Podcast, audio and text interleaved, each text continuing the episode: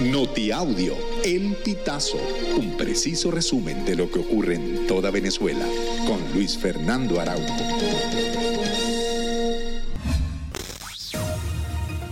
Amigos, bienvenidos a una nueva emisión del Notiaudio El Pitazo. A continuación, las informaciones más destacadas. Autoridades de Noruega hicieron público la noche del 30 de noviembre un documento en el que se detallan los procedimientos que se realizarán para la revisión de las inhabilitaciones políticas que hay en Venezuela, esto como parte del Acuerdo de Barbados.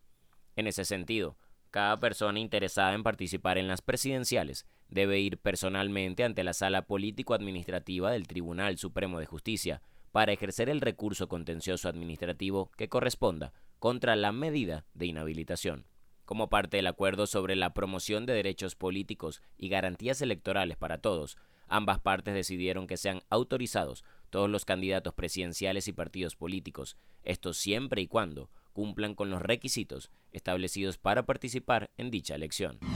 El gobierno de Nicolás Maduro extendió el operativo de cedulación del Servicio Administrativo de Identificación, Migración y Extranjería hasta el domingo 3 de diciembre. Este operativo comenzó desde el lunes 27 de noviembre e inicialmente era hasta el sábado 2. Sin embargo, el 29 de noviembre, Maduro le exigió al presidente del Saime, Gustavo Vizcaíno, que hiciera todo lo posible porque los ciudadanos puedan realizar el trámite. El objetivo principal de este operativo de cedulación es que los ciudadanos cuenten con su cédula de identidad para poder participar en el referendo sobre el Esequibo. La organización no gubernamental Justicia, Encuentro y Perdón pidió apoyo para ayudar a tres mujeres venezolanas que han sido víctimas de maltrato y persecución política. Se trata de Yusleida Pérez, madre del sargento segundo de la Guardia Nacional Roberto Catalino Romero, Emireldis Benítez, señalada en el caso de magnicidio y sentenciada a la pena máxima de 30 años de prisión, y Edircia Fuenmayor, madre del teniente de fragata Ángel Barrios, quien está condenada a 10 años de prisión por una supuesta rebelión militar. La ONG señaló que estas tres mujeres necesitan medidas humanitarias para atender problemas de salud. CanTV aumentó de nuevo, y sin previo aviso, las tarifas de sus servicios de Internet. Así lo reportaron algunos usuarios que también se quejaron por el mal funcionamiento. La compañía no ha oficializado los nuevos precios de Internet. Sin embargo, los clientes denuncian que las tarifas quedaron establecidas en 30 dólares la más económica, mientras que la más elevada entre 50 y 65 dólares.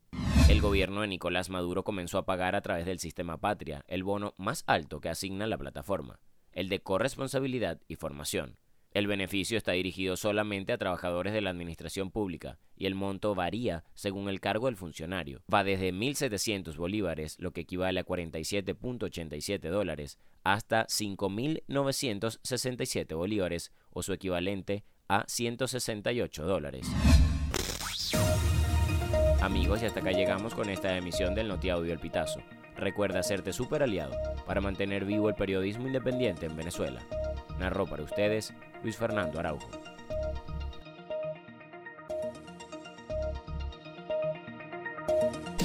Estas informaciones puedes ampliarlas en nuestra página web elpitazo.net.